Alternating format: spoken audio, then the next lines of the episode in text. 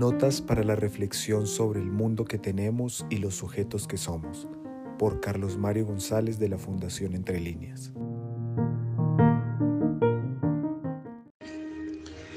Ahora quiero entrar a un dominio muy importante que señala uno de los aportes más valiosos de Nietzsche, el que tiene que ver con la moral y que se suele conocer como la transvaloración de todos los valores. La moral es el universo de los valores y transvalorar los valores querrá decir entonces desbordar los valores establecidos. Eso sitúa el problema de los valores, por consecuencia el problema de la moral, en un ámbito histórico.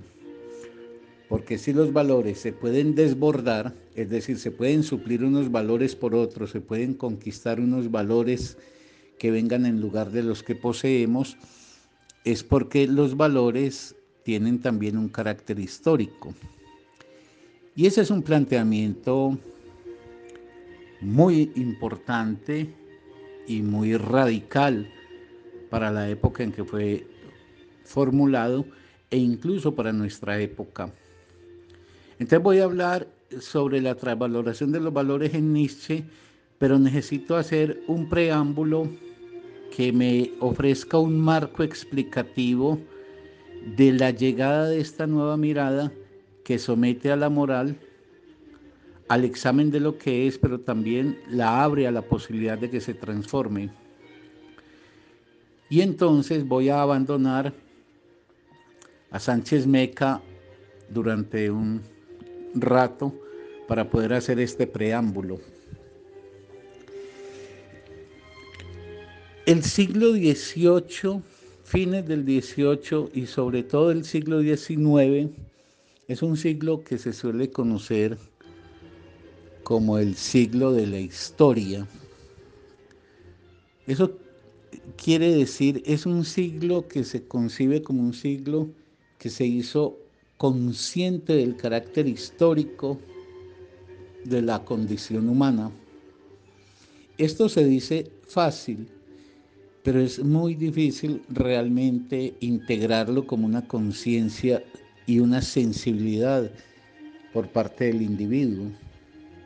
La gente tiene conciencia de datos, de hechos, de personajes, pero el calado hondo de la conciencia histórica, el sentirnos una pieza ínfima en el río del tiempo y cobrar la conciencia de las transformaciones efectivas que ha tenido la vida tanto la vida social como la vida personal.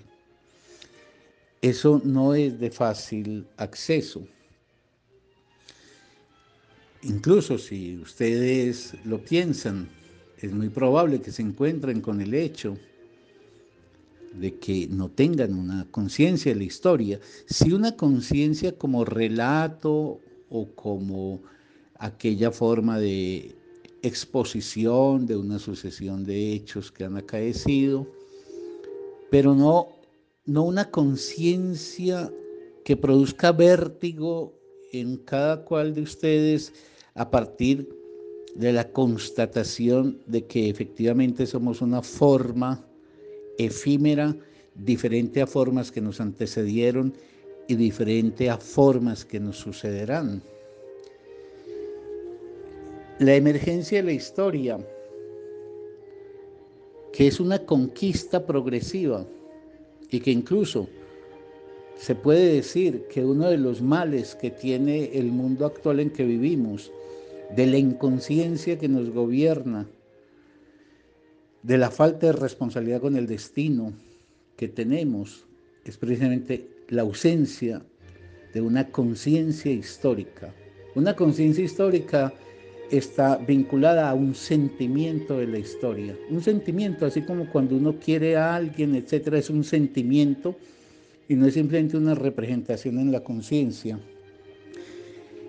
Ese sentimiento que nos situaría entonces en el orden de una fragilidad y de un gran asombro es algo de lo que carecemos, pero el siglo XIX abre las puertas y esas puertas abiertas todavía están por transitarse por parte de la mayoría.